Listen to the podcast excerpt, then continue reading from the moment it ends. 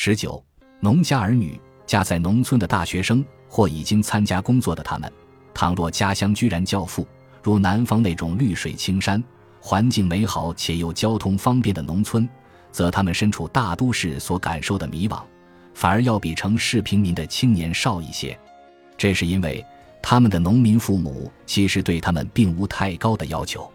倘他们能在大都市里站稳脚跟、安家落户，父母自然高兴；倘他们自己觉得在大都市里难过活，要回到省城工作，父母照样高兴，照样认为他们并没有白上大学。即使他们回到了就近的县城，谋到了一份工作，父母虽会感到有点遗憾，但不久那点遗憾就会过去的。很少有农民对他们考上大学的儿女们说：“咱家就指望你了。”你一定要结束咱家祖祖辈辈都是农民的命运。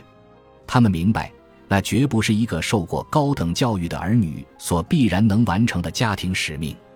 他们供儿女读完大学，想法相对单纯，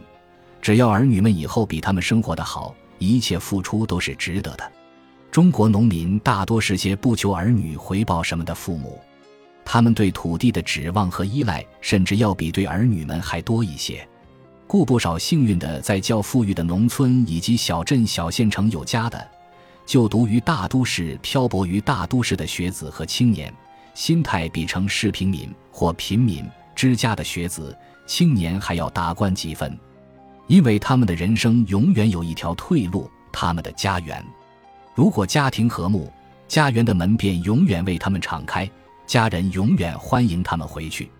所以。即使他们在大都市里住的是集装箱，南方已有将空置的集装箱租给他们住的现象，他们往往也能咬紧牙关挺过去。他们留在大都市艰苦奋斗，甚至年复一年的漂泊在大都市，完全是他们个人心甘情愿的选择，与家庭寄托之压力没什么关系。如果他们实在打拼累了，往往会回到家园休养，调整一段时日。同样命运的城市平民或平民人家的儿女，却断无一处稚子就花拈蛱蝶，人家一树寄秋千，罗汉松遮花里路，美人交错与钟灵的家园可以回归。坐在那样的家门口，回忆时蒸汽一竿竹，偷折似林花之往事，真的近于是在疗养。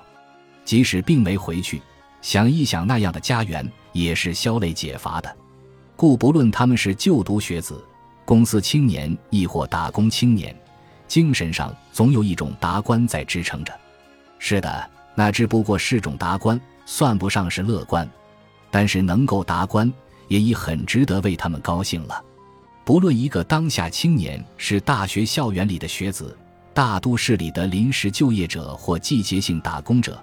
若他们的家不但在农村，还在偏僻之地的贫穷农村。则他们的心境比之于以上一类青年，肯定截然相反。回到那样的家园，即使是年节假期探家一次，那也是忧愁的温情有，快乐的心情无。打工青年们最终却总是要回去的。大学毕业生回去了毫无意义，不论对他们自己还是对他们的家庭。他们连省城和县里也难以回去，因为省城也罢，县里也罢。适合于大学毕业生的工作根本不会有他们的份儿，而农村通常也不会直接招聘什么大学毕业生村官的，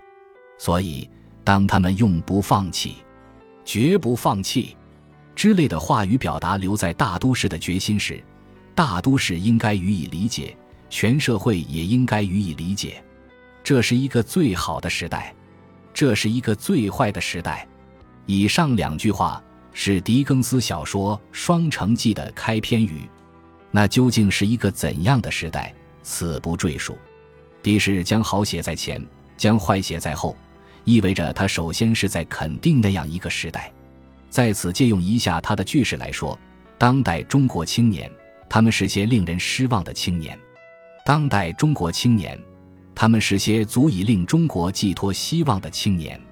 说他们令人失望。乃因以中老年人的眼看来，他们身上有太多毛病。诸毛病中，以独生子女的娇娇二气、自我中心的坏习性、逐于乐比修养的玩世不恭最为讨嫌。说他们足以令中国寄托希望，